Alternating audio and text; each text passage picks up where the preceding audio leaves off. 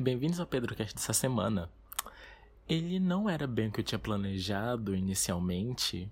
Eu ia fazer um episódio sobre aplicativos de pegação, como Grindr, Tinder, Hornet, essas coisas, porque o dia dos namorados de amanhã, né? Aí eu tinha um roteirinho bem engraçado, pronto já. Inclusive, eu cheguei a comentar com uns amigos meus que eu ia falar sobre isso, e eles gostaram da ideia. Porém, eu não sei se eu ia conseguir passar emoção que eu queria, porque eu tô com um sentimento meio pesado, já tem uma semana. E eu sinto que eu preciso tirar isso do peito. E não tem momento melhor para isso do que o agora, né? Eu acho que o agora sempre vai ser o melhor momento para tudo e qualquer coisa. E ansiedade, né? Como eu posso começar a descrever a ansiedade? Aquela é Regina George, é um mal em figura de gente. Ela parece uma garotinha egoísta, traiçoeira e descarada, mas na verdade ela é muito, muito mais do que isso. Eu espero que não role processinho por causa dos direitos autorais. Mas fala sério. Uh, essa demônia, ela tem atacado mais forte do que nunca nos últimos dias. Mas Pedro, o que é ansiedade? Não seja por isso, meu caro, minha cara. De acordo com a dona Google, ansiedade é um desconforto físico e psíquico, agonia, aflição, angústia. Ou de acordo com a psicologia, eu não sei se está certo, tá? Se alguma mana da área de psicologia estiver ouvindo isso e falar e disser que eu tô falando bosta, então eu vou me esclarecer depois. Mas o que eu achei foi: Condição emocional de sofrimento definida pela expectativa de que algo inesperado e perigoso aconteça, diante da qual o indivíduo se acha indefeso. Entre essas duas, eu não sei com qual eu me identifico mais, mas eu diria que com uma mistura dos dois. Porque eu, pelo menos, quando tô tendo uma crise de ansiedade, eu sinto um aperto no peito, um peso nos meus ombros e me falta ar. Eu literalmente fico com uma dificuldade tremenda para respirar. E no meio disso tudo, eu sinto que a única maneira de aliviar isso seria chorando. Porém, nem isso eu consigo fazer. Eu simplesmente não tenho facilidade para chorar. Não muito, eu choro. Não é que eu seja um monstro desalmado, meu Deus, eu não choro. Mas é porque são, em alguns casos, muito isolados. Eu posso estar com muita vontade mesmo de me acabar em lágrimas até ficar seco, mas não cai uma gota. E vocês? Vocês têm dificuldade para deixar as lágrimas caírem? E se vocês têm, como é que vocês fazem? Me ensinem um truque para chorar, porque eu li em vários lugares e eu acho que já foi comprovado, né, que o choro alivia toda essa sensação ruim e ele proporciona um alívio emocional. E eu super acredito nisso. eu, coitado, não consigo chorar nem sozinho, muito menos na frente de outras pessoas. Eu acho que os dois tem dois momentos que eu sei que eu vou chorar seria quando eu começo a rir muito, eu perco o fôlego assim. Sabe quando você tá numa crise de riso e começa a rir descontroladamente, então aí você chora. O outro momento seria que. Quando eu tô bêbado, né? Porque se alguém me contar algo triste, eu já fico me acabando em lágrimas com a pessoa também. By the way, eu sou um bêbado muito excêntrico. Talvez algum dia eu venha aqui contar umas histórias ou alguns micos que eu paguei quando eu tava bêbado. Talvez vocês gostem, talvez não, mas a exposição tá aí, né? Tem que se expor. E falando em história, né, que eu falei que eu tava bêbado, eu tô lembrando de uma que agora, que ansiedade, ela. Eu tô rindo agora, gente, mas no dia, a gente tem noção, eu fiquei mal pra caramba. Eu lembro de uma que a ansiedade ela atacou feito uma condenada. Me chutou como se eu fosse um cachorro jogado assim. Sabe quando aquela pessoa escrota chuta cachorro de rua? Pois é. Foi tipo isso. Então, teve essa vez que a minha irmã, ela foi em um date com um boy do Tinder lá na Ponta Negra. O boy era militar, bem no tipo que ela gosta eles estavam se conhecendo, mas ainda não tinham se visto e estavam naquele papo super amoroso e, e botando, assim, várias cantadas um pro outro, super em cima. Nossa, vai lá, vê ele, não sei o que, dessa vez vai, vai dar tudo certo. Achava que poderia sair algo proveitoso dali, né? Ele fazia o tipo dela. Mal sabia que depois desse date dele, meu Deus, quem acabou detonado fui eu.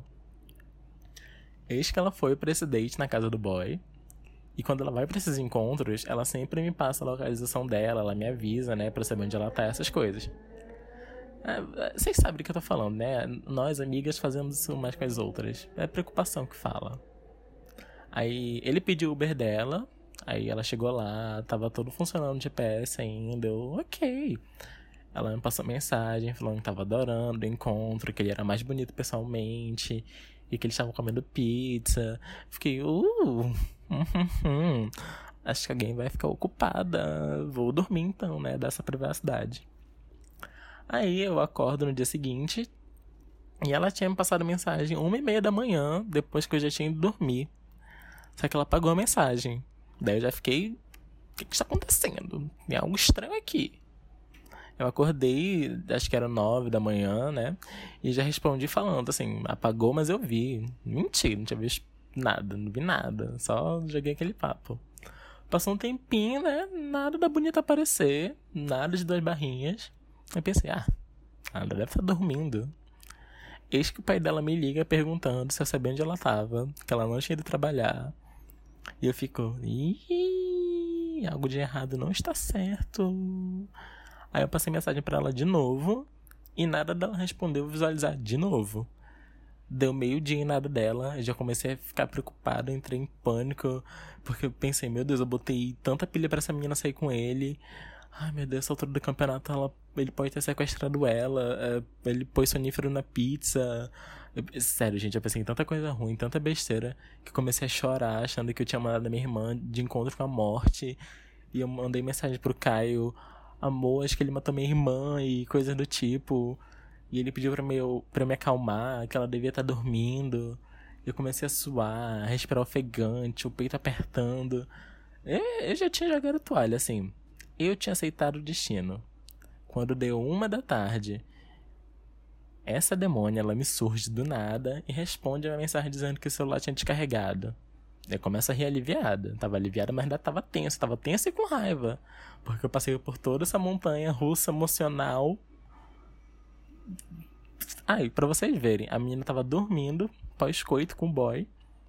Eu achando que ela tinha sido traficada pra Turquia. Sei lá. Nada pra minha carreira, meu Deus, nada. Mas, enfim, voltando para atualmente, né? Uh, eu creio que não seja só ansiedade uh, isso que eu tô sentindo, porque. Não sei, pode ser que eu esteja com depressão? Pode ser.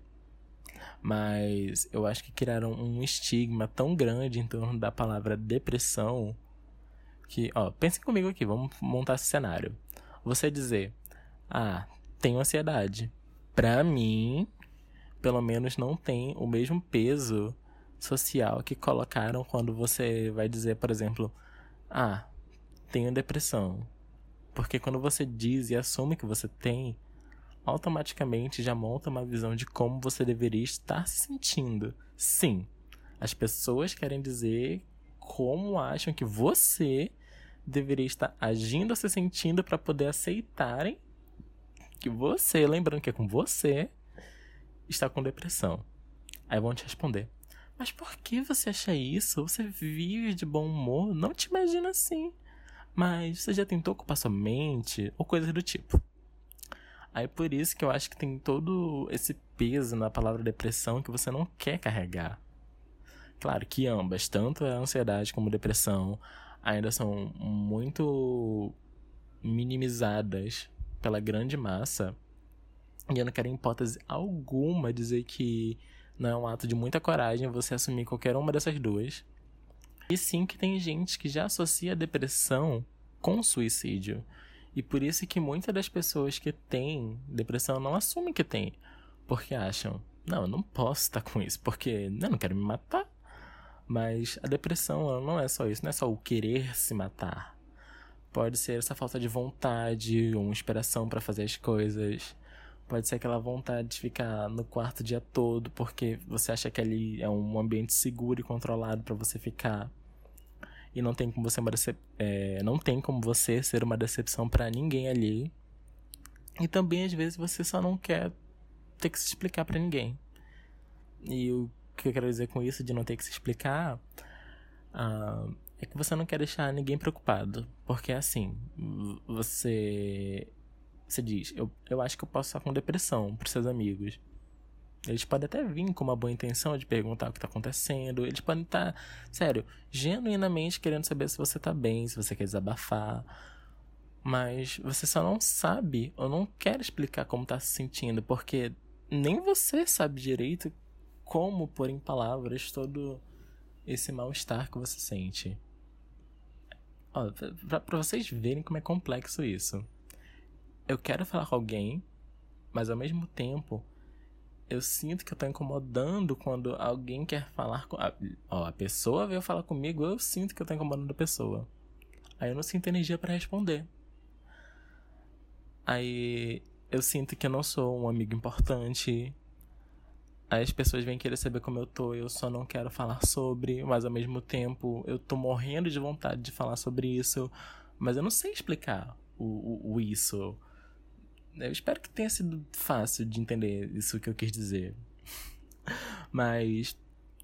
Então. Desculpa, meus amigos, que eu demoro para responder vocês às vezes. Eu não respondo na hora. É que eu não me sinto bem para responder da maneira que eu sei que você merece ser respondido naquela hora. É... E não é que você não seja importante, você é importante para mim. Porque querendo ou não, esse vácuo, ele acaba sendo ruim para os dois lados. Não é só para a pessoa que não responde, é para a pessoa que também espera a resposta. É, fica aquela coisa meio, será que eu tô incomodando o outro? E eu não sei vocês, né, mas eu jurava até uns dois, três anos atrás que ser uma pessoa com ansiedade era só aquilo de ai meu Deus, amanhã é o primeiro dia de aula, tô tão ansioso que não consigo dormir. Entendia quem dizia que, que não conseguia fazer tal coisa por causa da ansiedade. Até que eu me toquei que eu também tinha ansiedade e fui procurar saber sobre. E tudo que eu vi na época batia com o estado que eu me encontrava para vocês verem, né? Tem coisas que a gente simplesmente não entende nos outros e a gente até julga ou a gente não liga e a gente só passa da importância quando a gente está passando por algo parecido. Por isso que eu digo que o ser humano é um bicho ruim. Porque falta empatia, sabe? Falta uma compreensão, aquele carinho a mais. Teve uma vez que eu tive que fazer um trabalho sobre empatia por causa de um curso que eu tava fazendo e eu juro que esse trabalho, ele me tocou de uma maneira que eu sempre tô tentando me pôr no lugar dos outros. Mas é claro que eu não tô aqui para dizer que eu sou um santo, um ser iluminado super compreensível, porque não sou, né?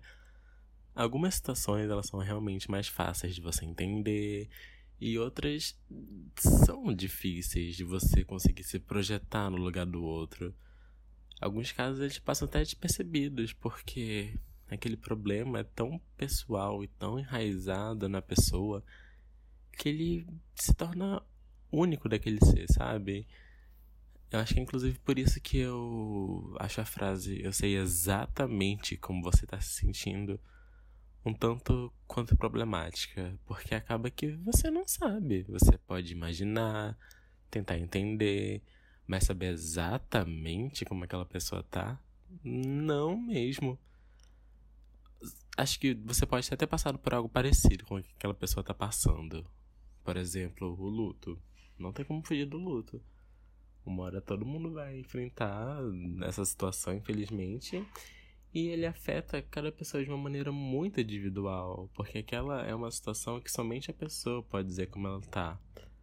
Nem gêmeos sentem o luto da mesma maneira, porque você acha que vai sentir o luto da mesma maneira que o coleguinha. Não vai, gente.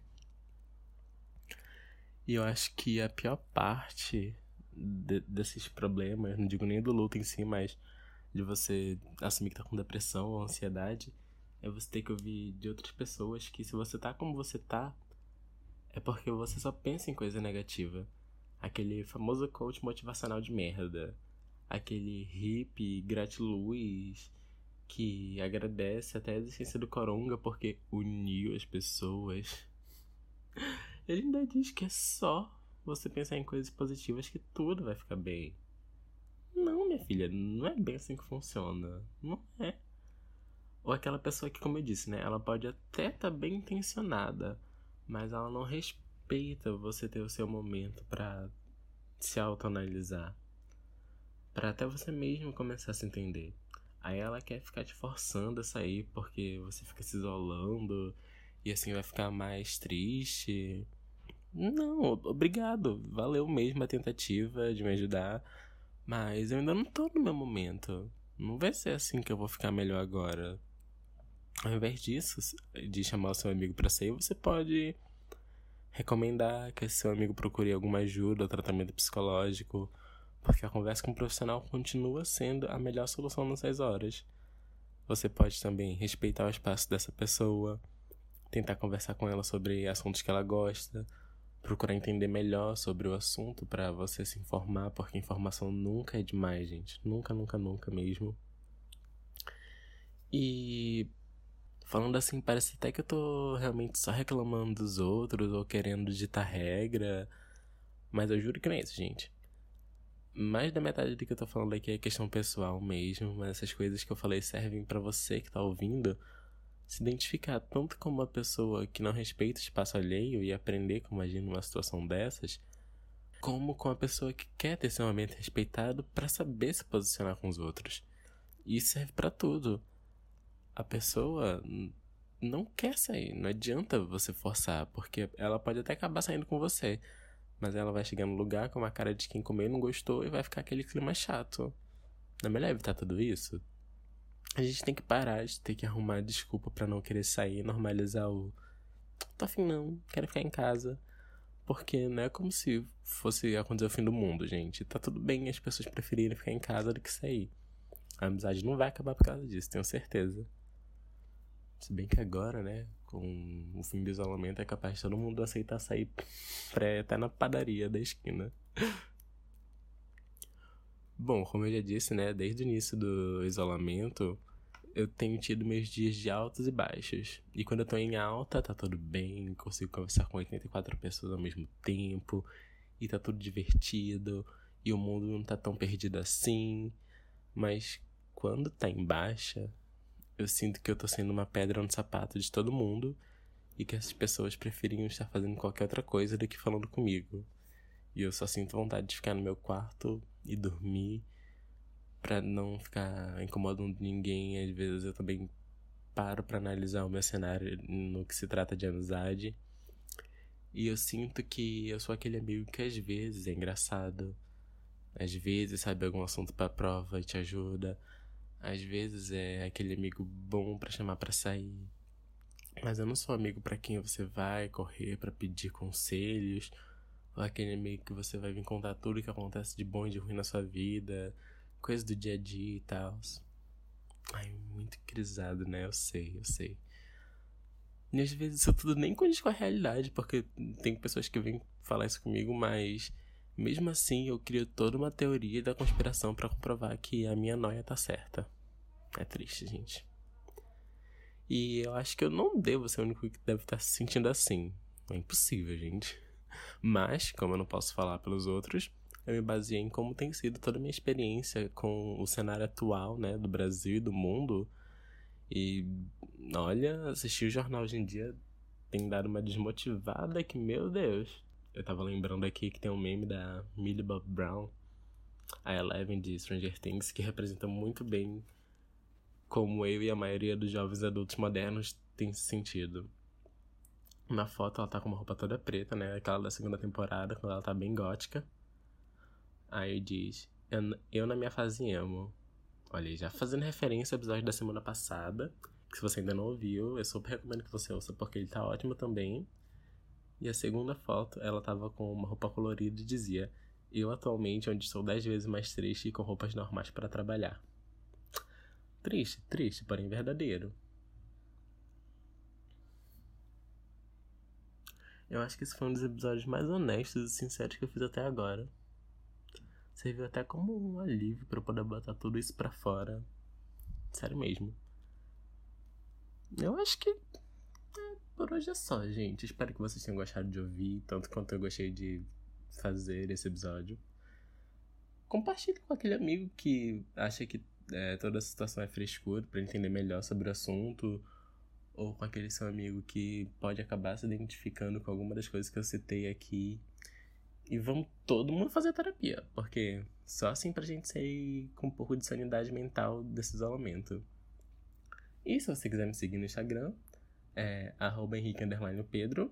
Um beijo e até semana que vem com o episódio sobre aplicativos de encontro.